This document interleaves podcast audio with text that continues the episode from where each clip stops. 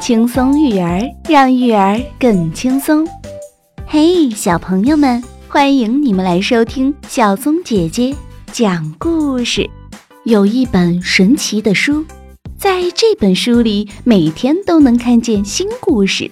今天我们要说的故事名字叫做《书本里的蚂蚁》，选自《爸爸妈妈讲故事》系列书。我们一起来听这个有趣的故事吧。书本里的蚂蚁。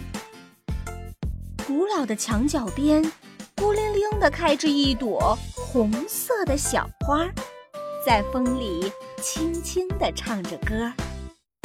一只黑黑的小蚂蚁顺着花枝儿往上爬，静静地趴在花蕊里睡觉。小姑娘经过这儿，采下这朵花。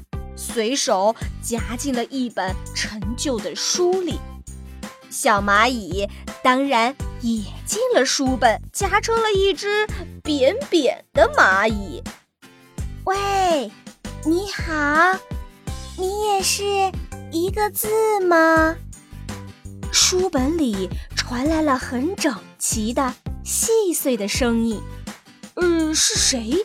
书本也会说话？黑蚂蚁奇怪极了，我们是字。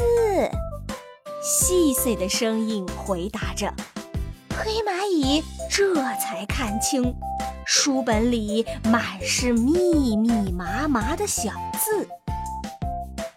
我们小的像蚂蚁，字很不好意思的回答。我我是蚂蚁，哦。我变得这么扁，也像一个字了。黑蚂蚁挺乐意做一个字。书本里有了一个会走路的字。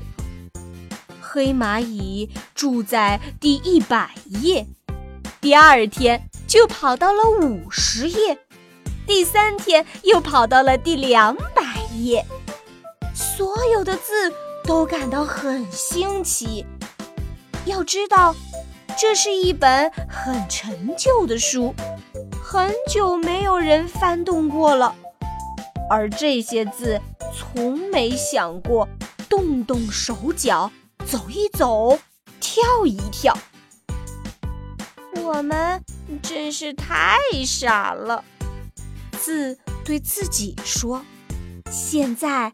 他们都学着黑蚂蚁跳跳舞、串串门，这是有多快乐呀！旧书不再是一本安安静静的书了。有一天，小姑娘想起了那朵美丽的花，就打开书来看。啊，这本她原本看厌的旧书。写着他从来也没有看过的新故事，他一口气读完了这个新故事。小姑娘忍不住又打开书来看，她更加惊奇了。她看到的又是一个和昨天不一样的新故事。这时候，小姑娘突然看到了住在书里的小蚂蚁，问。呃你是一个字吗？是的，我原来是一只小蚂蚁，现在我住在书本里，是会走路的字了。会走路的字，小姑娘明白了，这本书里的字，每到晚上就走来走去，书里的故事也就变来变去。是的。第三天的早晨，小姑娘在旧书的封面上发现了一个字。她呀，走得太远，不认识回家的路了。不过，这些字没有一个想离家出走的，他们全住在一起，快快乐乐的每天编出新的故事。翻翻以前的书本说不定你也能看出新意思找出新故事哟。小松姐姐讲故事我们明天见。